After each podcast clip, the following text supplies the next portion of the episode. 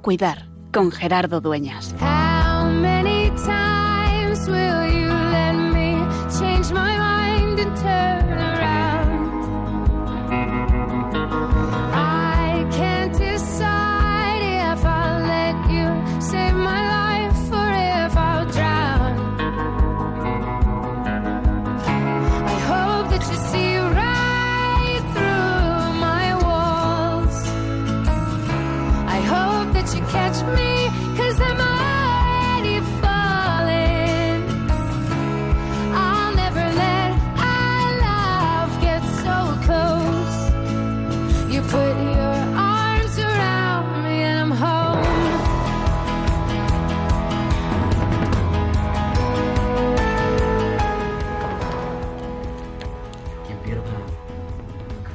Pierda su vida por mí, la encontrará.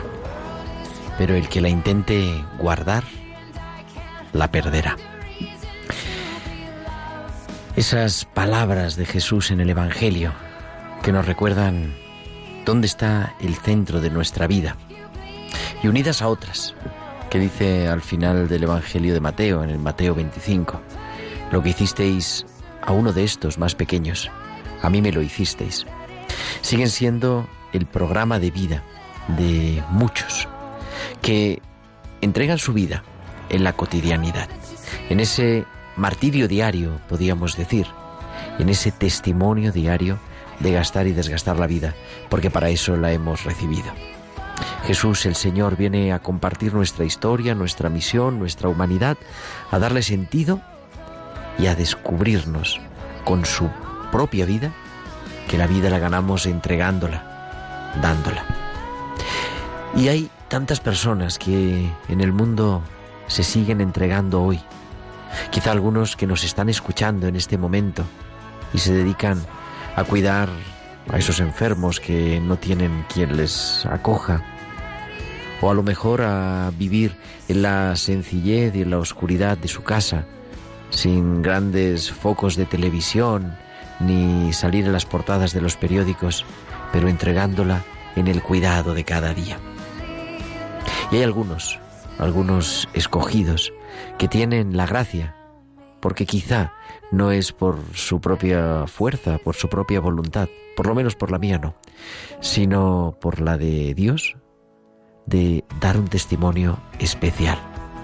Pero en el fondo, donde nos estamos jugando nuestra plenitud, nuestra felicidad, nuestra vida eterna, es en el ser capaces de entregar la vida, con esas que es el programa de vida de Jesús.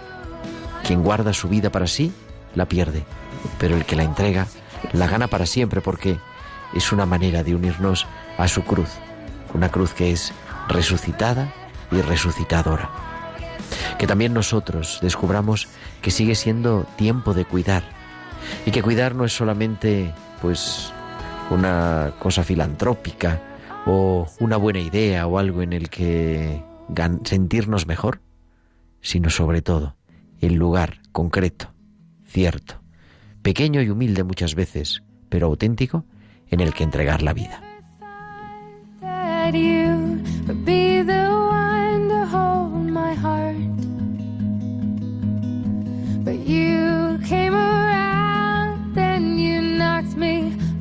Ground from the start. You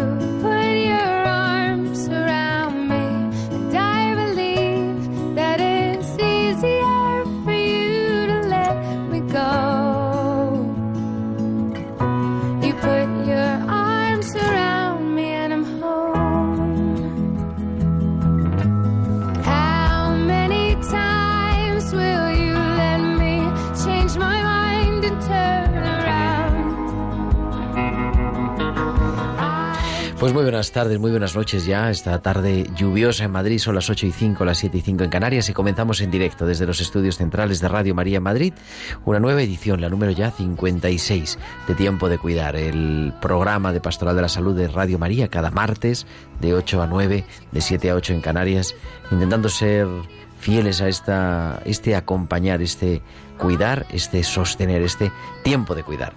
Con un equipo que volvemos a nuestro equipo habitual, porque es que estábamos pasándolo un poco así, ¿eh? Pero bueno, ¿qué vamos a hacer? Tenemos aquí, tengo aquí a mi derecha a Pilar Martínez Moreno. Pilar, muy buenas noches. Buenas noches, Gerardo. ¿Qué es de tu vida, hija? Pues muy periodística. Muy Eso está bien. Muy de aquí para allá, llamando a todos lados, presentándome en todos lados. Bueno, bueno, pero no te olvides el primer amor, que es aquí, ¿eh? Siempre volveré. Y al otro lado del cristal, haciendo que todo esto suena súper bien, la famosísima y fina Tamara Lack. Buenas noches, Tamara. Buenas noches aquí una vez más, muchas gracias. Y a su lado en el control central, Javier Pérez. Javi, buenas noches también. Hola, buenas noches. Y pues con todos vosotros, queridos oyentes, en un programa especial, un programa en el que queremos viajar, queremos viajar a Londres, queremos viajar a Bangkok, aunque el Papa ya ha terminado su visita por los países de allá de extremo oriente, por Tailandia y por Japón, pero bueno, nosotros queremos hacernos eco también de esa visita y con un testimonio muy bonito, muy interesante y que nos habla de eso, de entregar la vida hoy, de cómo lo podemos hacer. Pero queremos, querida Pilar, y yo, que nos escuchen siempre nuestros oyentes, que por cierto están disponibles los podcasts. Damos también las gracias por ello a Raisa Urdanita, que es la que nos sube los podcasts en radiomariapodcast.es. Ahí buscáis Tiempo de Cuidar y ahí vienen todos los programas, los 55 programas que ya hemos emitido, porque algunos oyentes nos escriben a nuestro correo electrónico, nos mandan mensajes por Twitter, por nuestro WhatsApp y, y pues dicen, ¿dónde podemos escuchar el programa? Pues ahí, en radiomariapodcast.es. Pero también que nos cuenten otras cosas, Pilar. Sí, estamos en todas las redes. Podéis comunicaros con nosotros en sus comentarios en nuestro, en nuestro correo electrónico tiempo de cuidar arroba radiomaria.es y en las redes sociales, como por ejemplo en Facebook, que somos Radio María España, y en Twitter arroba Radio María Spain. Además podéis publicar vuestros comentarios con el hashtag tiempo de cuidar. Y un día más, en directo, hasta las 9 de la noche, podéis mandar vuestros mensajes únicamente durante la emisión a nuestro WhatsApp 668-594-383. Repito. Repite. 668-594-383. Pues con todo preparado, nos vamos, lo primero, a tomar las píldoras de nuestra farmacéutica.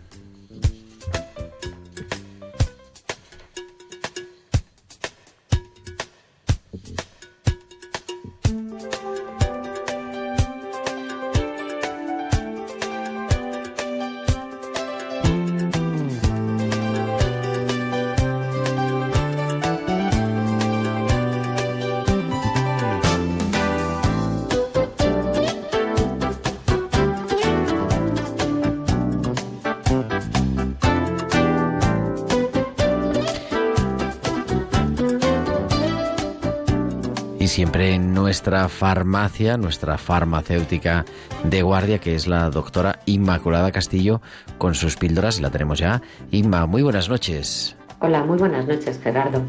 Pues en la píldora de hoy os voy a comentar cómo la autoridad vaticana explica la nueva vía para la beatificación, que consiste en ofrecer la vida. El prefecto de la Congregación para las Causas de los Santos, el cardenal Angelo Amato, explicó en qué consistía la nueva vía para la beatificación establecida por el Papa Francisco, ofrecer la vida. El 11 de julio de 2017, el Vaticano publicó el motu propio del Papa Francisco titulado Majorem ac Dielectionem, en el que estableció que ofrecer la vida sabiendo que vendrá una muerte segura es una nueva vía para proceder a la beatificación de un fiel. La entrevista se publicó en el Diario del Vaticano el Observatorio Romano. En ella el cardenal explicó que hasta antes del documento de julio, las vías para la beatificación de un siervo de Dios eran, salvo raras excepciones, sustancialmente dos, aquella basada en la heroicidad de virtudes y la que se basa en el martirio. Ahora se añadía una tercera vía, que se refiere a los cristianos que siguiendo de cerca las huellas y la enseñanza del Señor Jesús, ofrecen libre y voluntariamente la vida por los otros, perseverando hasta la muerte en este propósito. El cardenal Amato puso cuatro ejemplos para entender mejor el tema. Aquellos que durante una plaga contraen la enfermedad al asistir por caridad a los enfermos y sucumben debido al contagio del mal, en ese caso no hay martirio porque no hay quien persiga por odio a la fe cristiana. Aquí estamos ante un ofrecimiento de la vida hasta la muerte. En el segundo caso, aquellos cristianos, como obispos, párrocos, misioneros, médicos, educadores, militares, padres o madres de familia, que se ofrecen espontáneamente por un acto de caridad personal o social altamente en riesgo que hace prever como cierto el sacrificio de la vida. Un ejemplo de esto, precisó el cardenal, puede estar representado por aquellas madres gestantes cristianas que para no dañar al niño que portan en el vientre, rechazan la cura necesaria para su salud, poniéndose así en camino a una muerte prematura segura. El prefecto indicaba además que aparece como heroica la actitud de un joven que toma libremente y por caridad cristiana en lugar de un condenado a muerte que es padre de familia con hijos pequeños. También es un ejemplo un capellán militar que en vez de ponerse a salvo sigue asistiendo a un moribundo en medio del fuego enemigo hasta ser asesinado. El cardenal Amato refiere que, como se ve en los ejemplos, pueden ser muchos casos y deben ser analizados y documentados con extrema atención. El prefecto de la Congregación para las Causas de los Santos Precisa asimismo que hasta ahora no hay causas de beatificación en esta modalidad del ofrecimiento de la vida. La razón que alegan los expertos es que se debe asimilar todavía bien esta tercera vía, que si bien es distinta de la heroicidad, de las virtudes y del martirio, contempla modalidades precisas de acción. El motu propio del Papa introduce oficialmente en los procedimientos de las causas de beatificación un nuevo modelo de santidad canonizable, el del seguimiento de Cristo y la imitación de su supremo acto de amor, como dice el Evangelio de Juan. Nadie tiene más amor que el que da la vida por sus amigos. Y bueno, hasta aquí la píldora de hoy. Nos vemos la semana que viene. Un abrazo. Pues un abrazo también para ti, Inma, y nos escuchamos y nos vemos así telemáticamente la semana que viene, aquí siempre con las píldoras de nuestra farmacéutica, la doctora Inmaculada Castillo.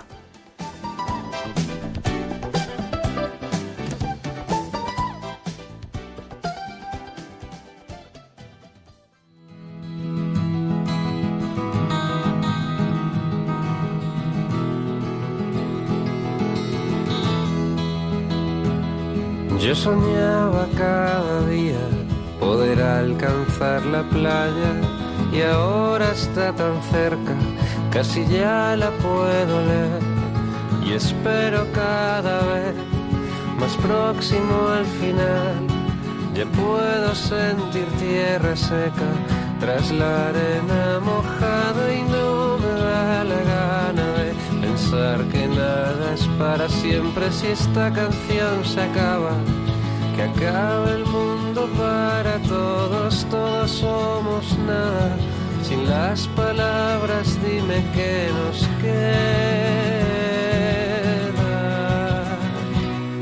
Y vuelven algunas rimas a mi mente cansada, partes de guiones que creía olvidadas, melodías que una vez pensé que iba a perder, se tornan ahora bellas y valientes sinfonías. Y hace tiempo que yo ya me fui, yo siempre me estoy yendo, pero siempre estoy contigo. Y si- Aunque a veces pienses que no hay nada cuando me quedo mirando, como si estuviera ausente, es porque estoy viajando.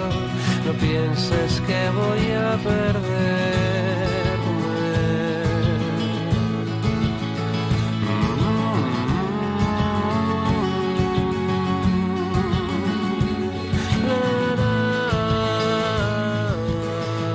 Tierra de Joel López, uno de los músicos católicos de moda de vanguardia. Ha sido Eva Carol, nuestra asesora musical, para meternos en esta historia que, pues de esos días en los que todos los días, ¿no? Pero los que uno da gracias de poder hacer radio. Joaquín Echeverría, muy buenas noches. Buenas noches. Y muchas gracias por aceptar nuestra llamada, la llamada de tiempo de cuidar de Radio María, siempre disponible, Joaquín. Muchas.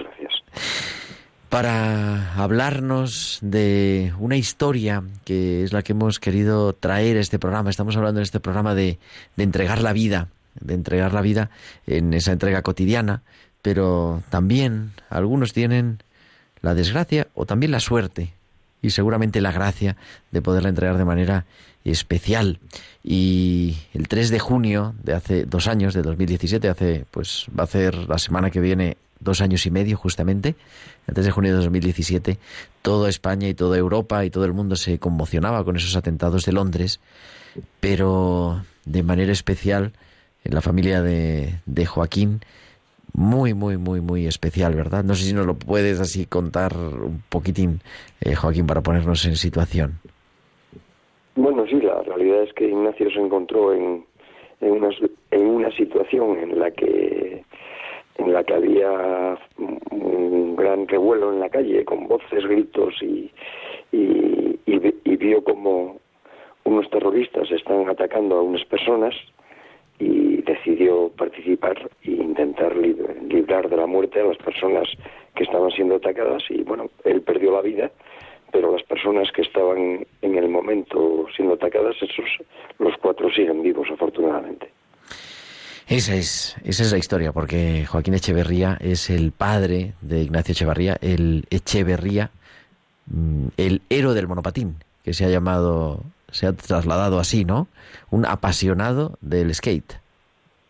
Sí, Ignacio tenía mucha afición al skate y bueno, y a otros deportes, pero vamos, el skate era muy cómodo porque se podía practicar en muchos sitios, bastaba con llevar la tabla y él sí, llevaba muchos años practicando y lo disfrutaba mucho. Y de hecho ese fatídico 3 de junio tenía el, el monopatín en la mano. Sí, venía de patinar, habían estado patinando en unas pistas al lado del Támesis y bueno, habían decidido ir a cenar y bueno, no habían pasado por casa, iban con el monopatín encima, claro.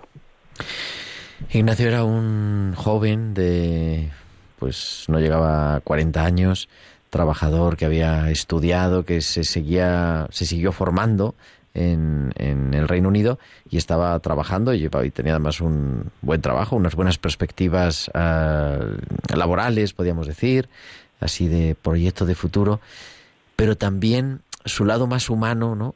Aparte, ahora podemos entrar si quieres en, ese día 3, ¿no? Pero el lado más humano era algo que se veía, se venía formando de tiempo en, en la parroquia, en la agrupación católica, ¿no? Bueno, era una persona que mmm, hacía un esfuerzo grande por perfeccionar sus facetas o las facetas a las que él daba importancia y una de ellas era su vida espiritual. Por supuesto que eso es una parte importante de su de su sentimiento y de su vida y sí, en, en, España estuvo yendo a grupos de acción católica y en Londres eh, nos enteramos después de su muerte, me enteré este verano, que al parecer estaba yendo a dar catequesis a niños de habla hispana en, en una parroquia en Poplar, en el barrio donde él vivía. Ajá. Y ese era su día a día, un chico normal, de no salir en las noticias, ¿no? Algo bueno, tímido claro. quizá. Sí, bueno, era una persona tímida que se defendía muy mal en las entrevistas laborales, por ejemplo, eso se defendía mal, pero era, bueno, era un hombre con, con mucho con mucho afán y cuando ve que eh, en su momento profesionalmente él ve que no no ve camino para porque eh, estaba intentando trabajar en el sector bancario y no ve camino, se pone a estudiar y se forma en blanqueo de capitales y se forma a base de estudiar, de comprar revistas y de leer libros. Uh -huh. Y bueno, yo creo que llegó a ser un verdadero entendido. Yo tuve la suerte, he tenido la suerte hace seis meses, el 3 de junio del año pasado, de 2019, por circunstancias de la vida, de conocer a Joaquín, a su mujer también, bueno, a toda la familia en una celebración en la Eucaristía que tuvimos en, allí en su parroquia, gracias a... Bueno, y poderlos conocer y fue un testimonio que siempre me impactó, ¿no? Y es verdad, yo digo, hablo en primera persona, ¿no? Eh, había oídos, habíamos escuchado la historia de los medios de comunicación generales, pero ese día, que tuvimos ocasión, no sé si lo recuerdas, Joaquín, de estar un rato charlando con alguna persona más ahí en, la sacristía y empezar a descubrir y, y yo mm, de llevarme a conmover, ¿no? Porque, claro, verdaderamente Ignacio es el ejemplo de eso que decimos, de, de la entrega de la vida. No sabemos, hemos, hemos hecho este, esta píldora, no sé si lo has podido escuchar antes, ¿no? La doctora Inmaculada Castillo nos hablaba, ¿no? De esa tercera vía que abrió el Papa hace unos años, ¿no? De, de la beatificación, porque habitualmente eran las virtudes heroicas, o sea, los santos de toda la vida, y los que habían logrado la palma del martirio.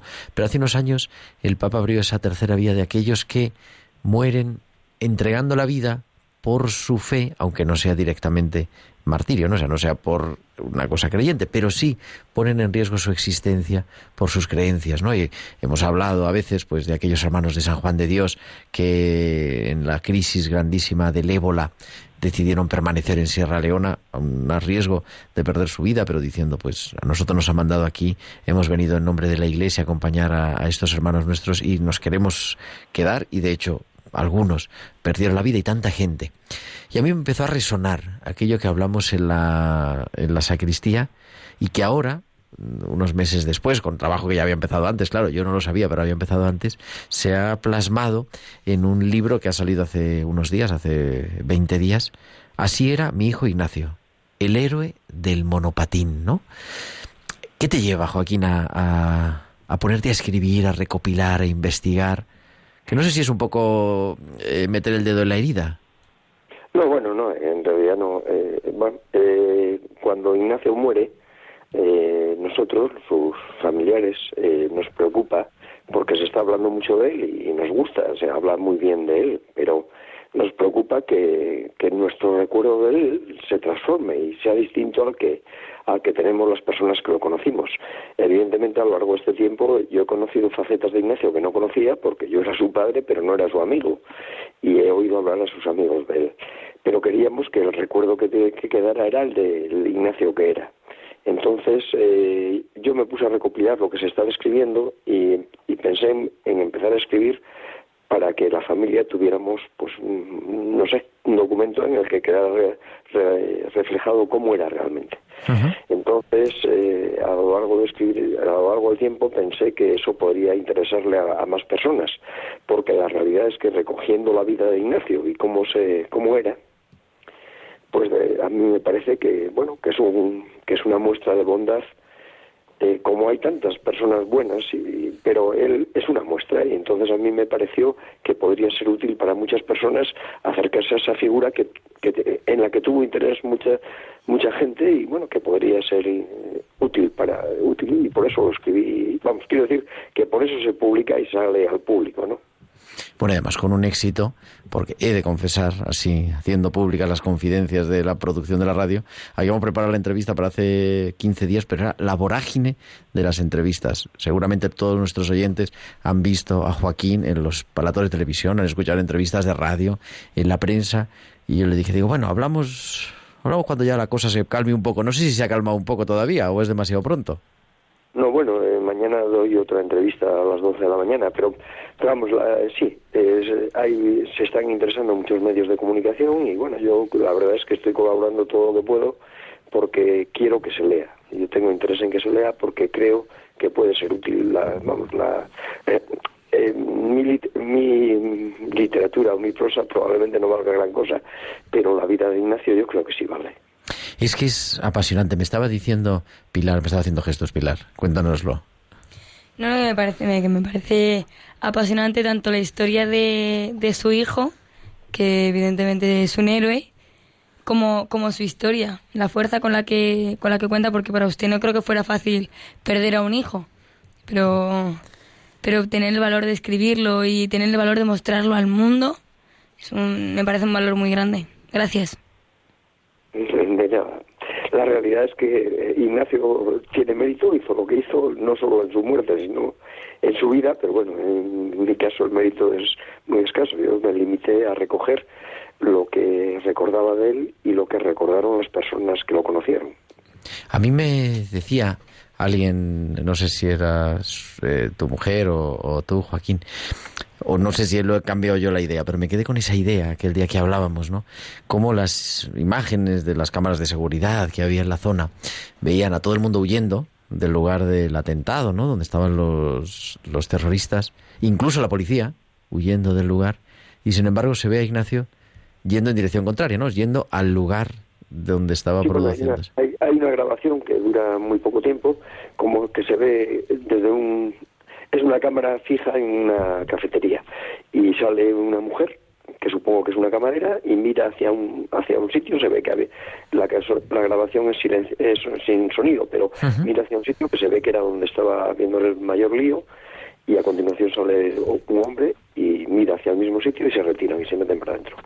En ese momento, cuando ellos están fuera, pasan seis policías corriendo en la dirección que ellos miran.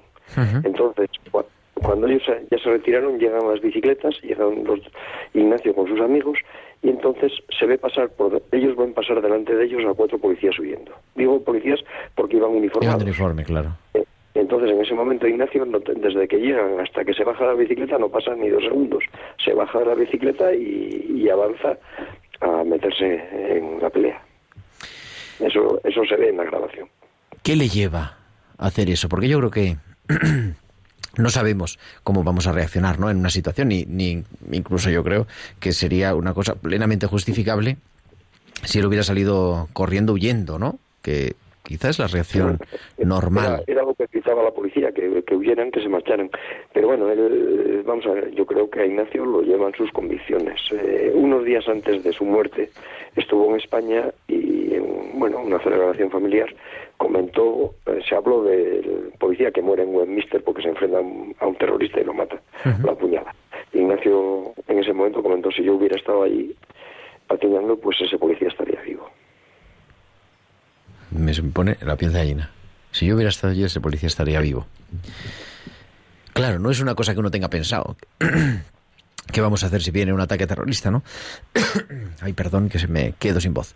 Pero, pero y ni, es una cosa que se improvisa, ni se trata, seguramente, no lo sé, tú lo conocías, ¿no? A, Ignacio y toda la familia. No se trata de hacerse el héroe, sino eso, de seguir la propia conciencia y la propia fe. Y quizá también lo que había recibido en la familia, en, en la parroquia, en la comunidad eh, cristiana de sus padres, por supuesto, ¿no? Es, en el fondo, vivir aquello que siempre decimos, pero que cuando nos la jugamos es donde vemos si de verdad se hace realidad. Bueno, Ignacio tenía unas convicciones firmes y además de eso él era una persona que, que defendía mucho su propia dignidad. Entonces la defensa de su dignidad incluye una serie de acciones, incluye no admitir que un profesor de dogma en lugar de explicar la materia que tiene que explicar, cuando el dogma a él le parece que es falso, o el no consentir Bueno, y le que- costó, ¿no? Le costó el suspenso.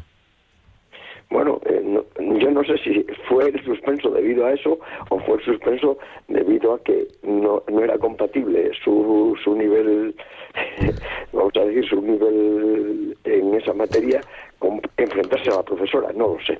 Pero bueno, la realidad es que Ignacio sí, eh, Ignacio defendió sus y participó en mil, mil veces, se metió en líos intentando resolver problemas, no sus problemas personales, que yo creo que le preocupaban bastante poco. Eh, no necesitaba ser muy hombre ni nada de eso que yo me dé cuenta. Sencillamente, decía que sencillamente defendía lo que él consideraba que era lo que era inadmisible no lo admitía. Lo que era inadmisible no, le, no lo admitía. ¿Has tenido testimonios de gente que le conociera, que estuviera allí, que se dejara impactar por esa fe no teórica, no hablada, no predicada en la palabra, sino esa fe vivida? Bueno, yo lo que sé es que Ignacio, en los ambientes en los que se movía, eh, pues eh, yo creo que hizo bien a la gente con la que trató, o sea, ayudó a gente a, a plantearse una vida mejor, en el sentido más amplio de la palabra. Y yo creo que sí tenía influencia sobre sus amigos. En un momento dado, una pandilla con la que se mueve, él ve que hacen unas pintadas en Villanueva de la Cañada, eh, perdón, en Villanueva del Pardillo, en una iglesia, unas, no sé si llamarlas sacrílegas, insultantes a la Iglesia Católica. Y Ignacio rompe, se- dice, no vuelvo a salir más con vosotros, y pasado el tiempo se le van acercando otra vez todos, menos los que él dijo, a esos no los quiero ver. Y se reconstruye vamos a decir, el, su ambiente, el ese ambiente que tenía de monopatín se reconstruye, pero él no admite, bueno, hay cosas que no admitía, eh, no era muy flexible para esas cosas. Y yo creo que sí, que él tuvo una buena influencia sobre muchas personas, porque, bueno, porque era muy coherente en las cosas que hacía y decía. Y para ti, como padre, en tu día a día, te sigue sosteniendo su ejemplo. Es que, claro, es una cosa un poco extraña, ¿no? Bueno, Ignacio, vamos a ver, yo a Ignacio lo conocía eh, con sus limitaciones y sus y sus virtudes y sus valores.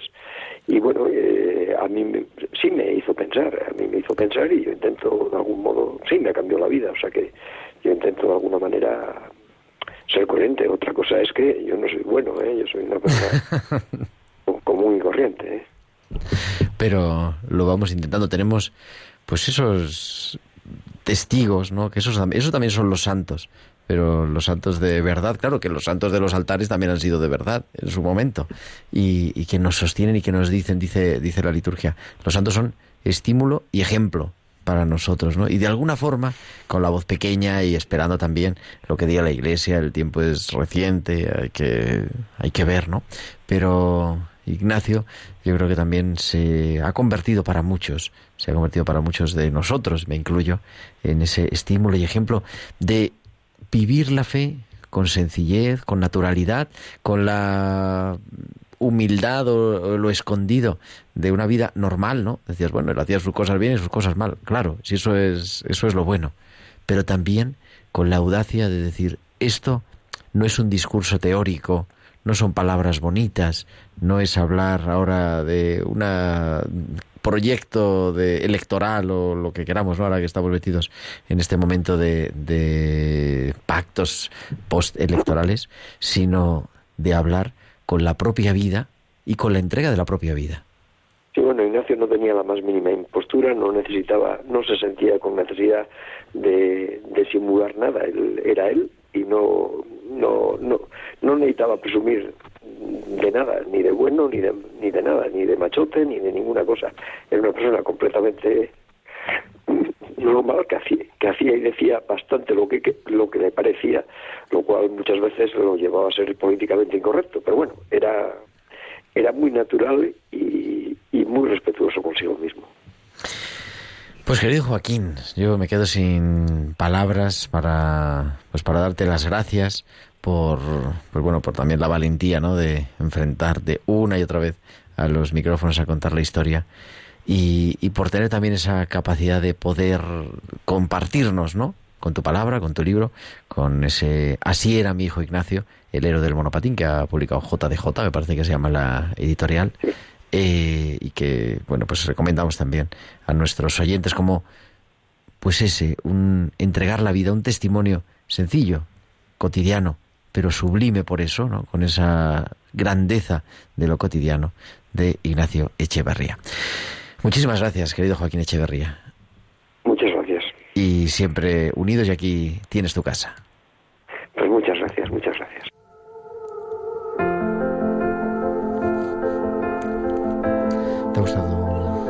Este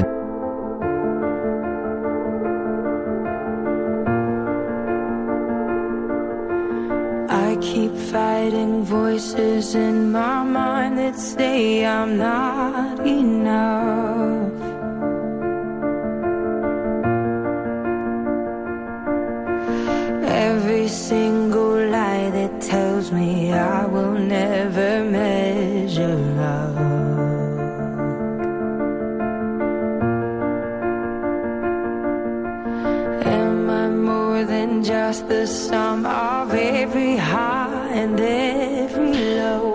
Quedas Pilar? Me quedo impactada porque perder a un hijo dicen que es una de las peores cosas que hay, pero este hombre lo cuenta con esa, no sé, con esa tranquilidad, con esa simpatía y además con el corazón abierto a los demás. Me parece increíble. Y además, hombre, emocionándose también. Eh, pero es que es, lógico. es que Estamos es- hablando de la muerte de su hijo.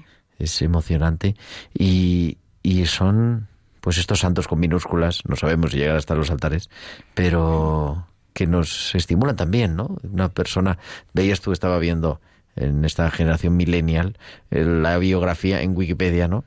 ¿Cuándo Sí, ha nacido? ¿Qué, qué año ha nacido? En el 78. Año 78, o sea, 40, tenía 39 años, ¿no? Sí. Y claro, dice, fallecido 2017 fue ayer, pero Sí, pero que unos días antes de morir dijo que, que hubiera muerto por un policía en un atentado. O sea que estaba... como esa Lo, lo tenía muy claro. ¿no? Sí. de entregar la vida. Ojalá sea también eso, estímulo para cada uno de nosotros.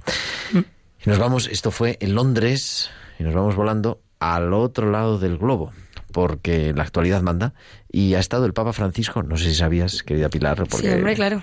ha estado el Papa Francisco en un viaje casi una semana, del 19, vamos, una semana, del 19 hasta hoy, que ha llegado hace unas horas a Roma, visitando dos países, Tailandia y Japón. Y allí ha habido muchos encuentros, celebraciones, discursos, gestos, pero a mí me llamaba la atención, yo me despertaba el jueves por la mañana y me llegaba una alerta al móvil, ¿no? Discurso del Papa en el Hospital San Luis, en el San Luis Hospital, en Bangkok, digo, ¿y qué será esto?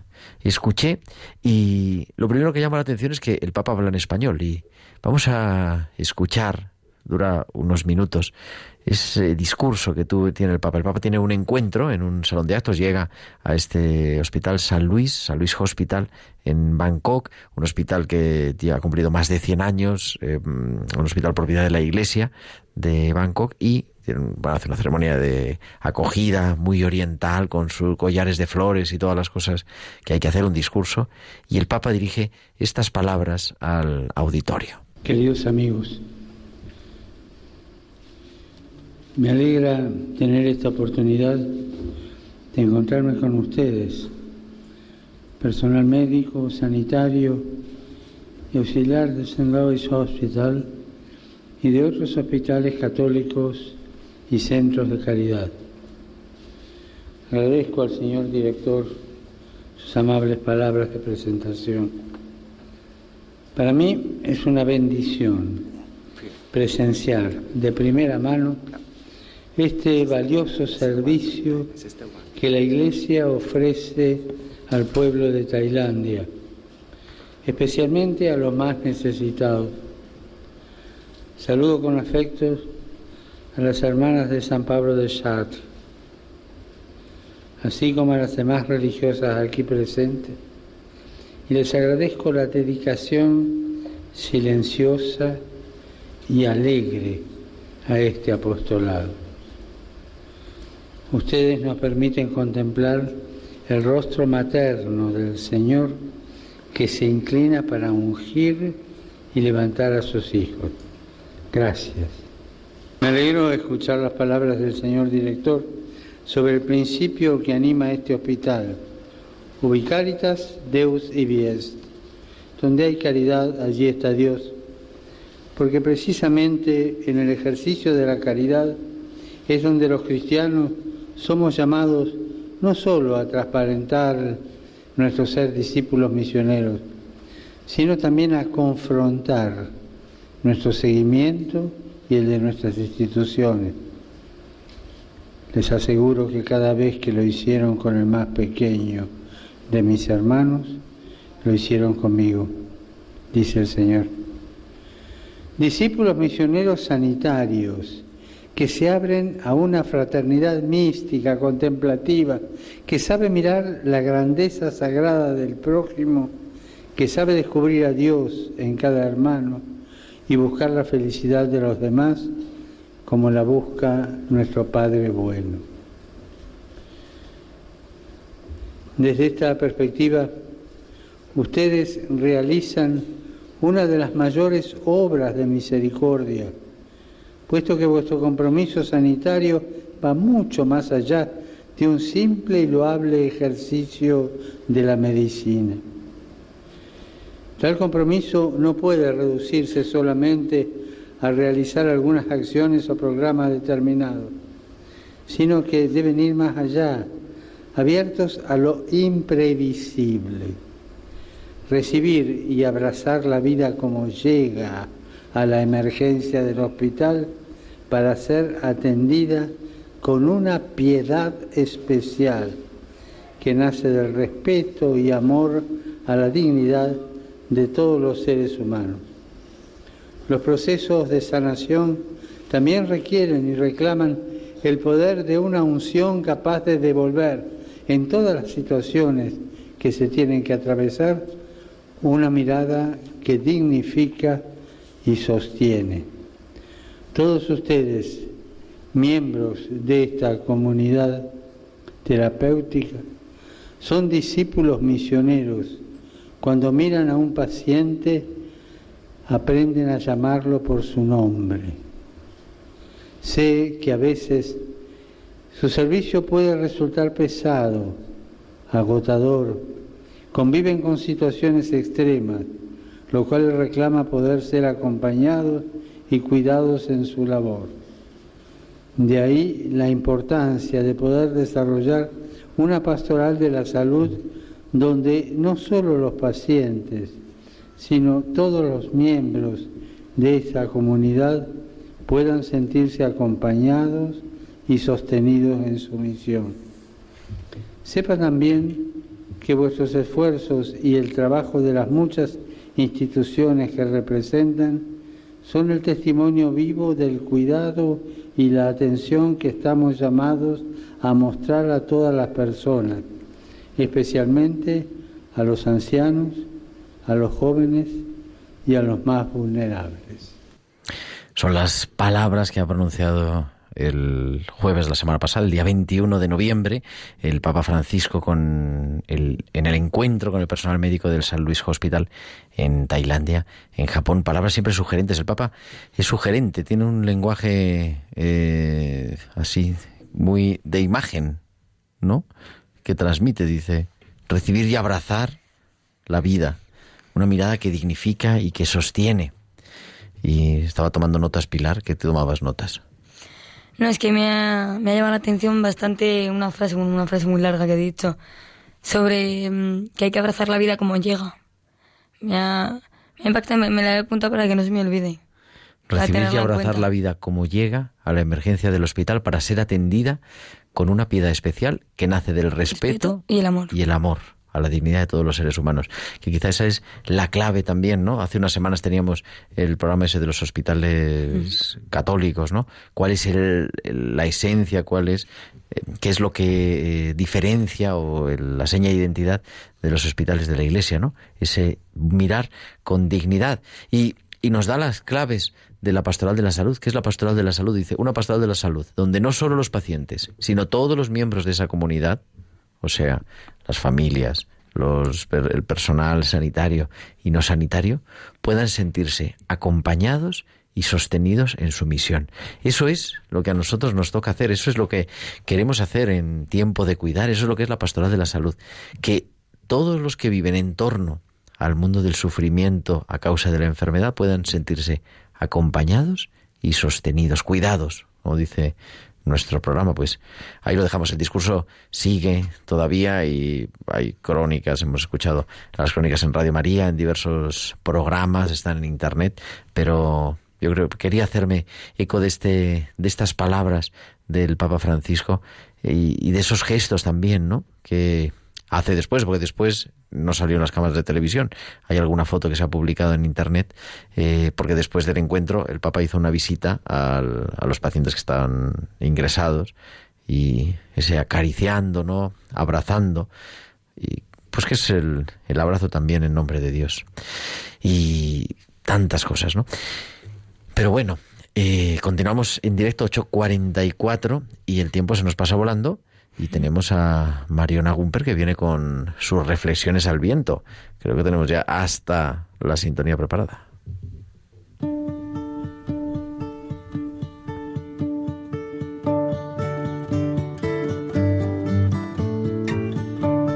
Con este Cat Stevens, ¿verdad? Estas reflexiones al viento con Mariona Gumper.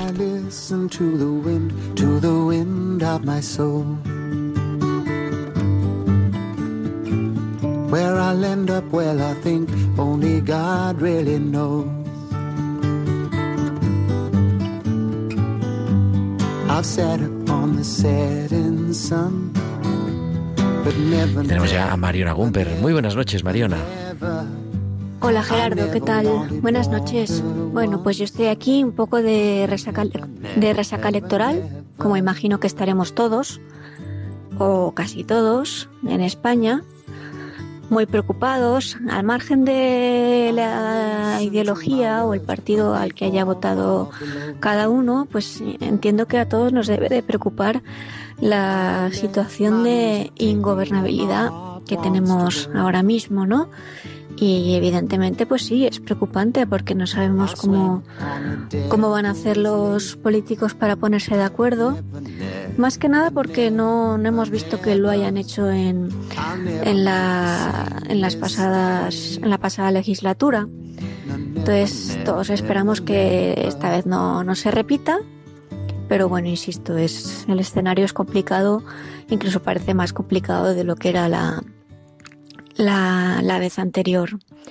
Entonces todo esto pues eh, me ha hecho reflexionar, ¿no? Porque la gente además de estar preocupados pues estamos también muy enfadados pensando que pues que los políticos solo están queriendo conservar su cuota de poder, que no están mirando por el bien común.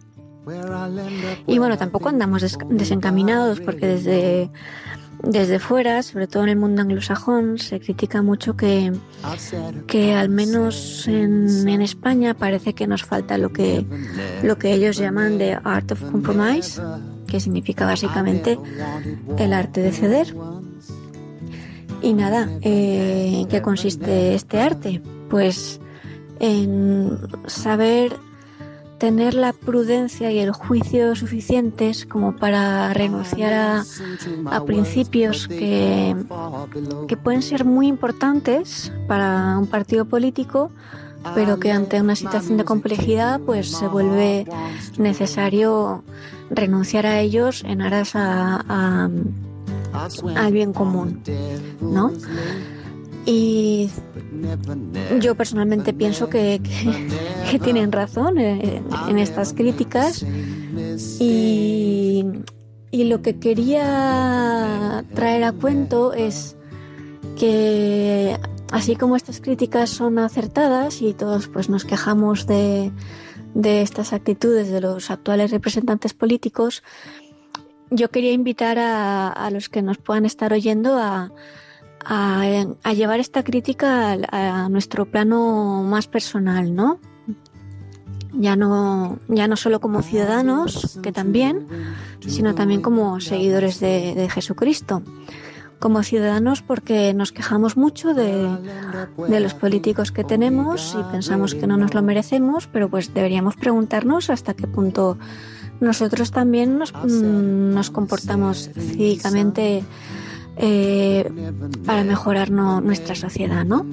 Y luego, pues como seguidores de Jesucristo, pues tenemos que, que hacer un poco de autocrítica y pensar si tenemos este arte de ceder que, que he comentado y que consiste básicamente en, pues, en saber ponerse en lugar del otro, entender sus posturas, incluso aunque piense que, que son erróneas, y la capacidad de llegar a compromisos, de, de saber respetar al, al, al, que no piensa como nosotros. Y también saber exponer lo que pensamos sin, sin mostrarnos agresivos. Y, y, luego pues esto llevado a, a un plano incluso eh, más íntimo y más personal, ya, ya no solo en nuestra relación con las demás personas a la hora de hablar de política, sino pues en general en nuestra relación con las personas con las que nos relacionamos. Somos capaces de ponernos en su lugar, de no ser egoístas, de mirar por el, el bien de todos y no por, por lo que nos conviene. Todas estas cosas yo creo que, que es bueno que, que la repasemos y que sepamos salir un poco de, nosotros mismos, de ponernos en, en lugar de, las personas que nos rodean, especialmente de nuestros seres queridos, pero bueno, en general, en el trabajo, con nuestros compañeros de trabajo, con, nuestros amigos, eh, con nuestras parejas, ya sean en el noviazgo o en el matrimonio y con nuestros hijos, con nuestros padres, con la familia política. Yo creo que sería muy importante. En lugar de amargarnos con, con, la situación política, a pesar de que sea preocupante, pues mejor ser positivos y ver qué, qué podemos cambiar nosotros en nuestro día a día para hacer de nuestro entorno pues un, sitio más, más amable en el que vivir y pues todo esto siempre con, con la ayuda de, de, Jesús y de la Virgen María que siempre están ahí deseando que, que se la pidamos para darnos toda la gracia que necesitamos para, para ser la, la mejor versión de nosotros mismos. Y nada, esto era lo que quería comentarte hoy, Gerardo, y espero que pues que os haya gustado. Un abrazo muy fuerte, Pues buenas noches y hasta la semana que viene. Muchas gracias, Mariona, claro que nos ha gustado. Hasta la semana que viene, Mariona Gumper con sus reflexiones al viento. I listen to the wind, to the wind of my soul. Where I'll end up, well, I think only God really knows.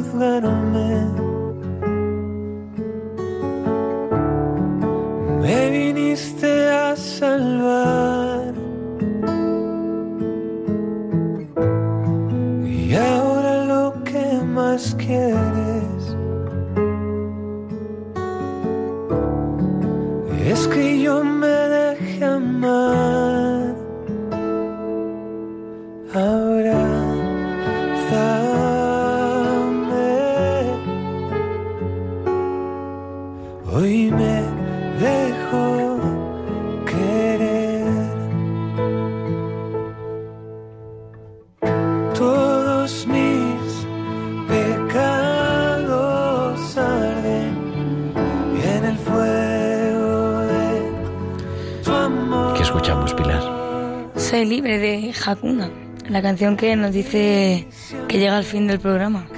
Es que nos, nos escriben nuestros oyentes. Todavía nos escribía Juan Carlos, dice, por favor, decir cuál es la música que suena en Radio María. Intentamos que sea música católica contemporánea y, bueno, Hakuna es uno de los grupos de, de moda. En serio, además, no solamente como un grupo musical, sino como un proyecto. Eh, ¿Y esto de entregar la vida, tú cómo lo ves? ¿Con cuántos? ¿20 qué? 20. 20, solo. 20, 00. Sí, casi 20. Voy a cumplirlos ahora. Es muy pequeña. Sí, pero, pero reflexiono mucho y durante el programa, sobre todo con la intervención de, ¿De del padre, sí, de Joaquín, Joaquín Echeverría. es que me ha impactado mucho. Porque si su hijo con 30 años es capaz de enfrentarse a un terrorista por salvar a, a otra gente, a desconocidos, ¿por qué nosotros no? El mirar hacia otro lado en cosas pequeñas, no sé, me, me ha impactado mucho. O sí, a lo mejor nosotros también, ¿no? El otro día escuchaba en una conferencia, alguien le preguntaba, ¿y nosotros hoy seríamos, eh, en nuestro mundo, capaces de dar la vida, de ser mártires? Y decía el conferenciante, dice, yo, desde luego, no. Dice, otra cosa es si dejamos que Dios sea el que actúe en nosotros. Quizá eso es también lo que hacía Ignacio, ¿no? Sí, pero con mucho valor, mucho, mucho sentimiento. Me ha impactado esta historia. Bueno, supongo que a los oyentes también, pero Ahí nos quedamos siempre, eso es, quedarnos, no quedarnos sin, sin emoción, sino ponerle pasión, emoción a la vida. Pues querida Pilar Martínez Moreno, muchísimas gracias, buenas noches. buenas noches. Te esperamos la semana que viene, Aquí estaré. día de San Francisco Javier, el Ujú. patrón de las misiones. Aquí estamos. Hasta luego, buenas noches. Y también dar las gracias a Javier Pérez, a Tamara Lack en el control técnico. Muchísimas gracias a los dos. Y volveremos, pues eso, el próximo martes 3 de diciembre, el día de San Francisco Javier, pero además es la Jornada Mundial de la Discapacidad. Y intentaremos dedicar a eso el programa, tantas cosas que se están haciendo en nuestro mundo, en nuestra iglesia, sobre la, sobre la eh, discapacidad, acompañando a la discapacidad. Pues vamos a dejarles, como siempre, a las 8.55, 7.55 en Canarias, con la programación de Radio María. Hoy, cuarto de lectura, que ya están aquí empujándonos, Rafael Roldán y Daniel Pernudo como cada cuatro martes a continuación de Tiempo de Cuidar. Pero nosotros volvemos la semana que viene, el próximo martes, a las 8 a las 7 en Canarias. Aquí estamos, Tiempo de Cuidar. Hasta entonces, un abrazo de vuestro amigo el diácono Gerardo Dueñas.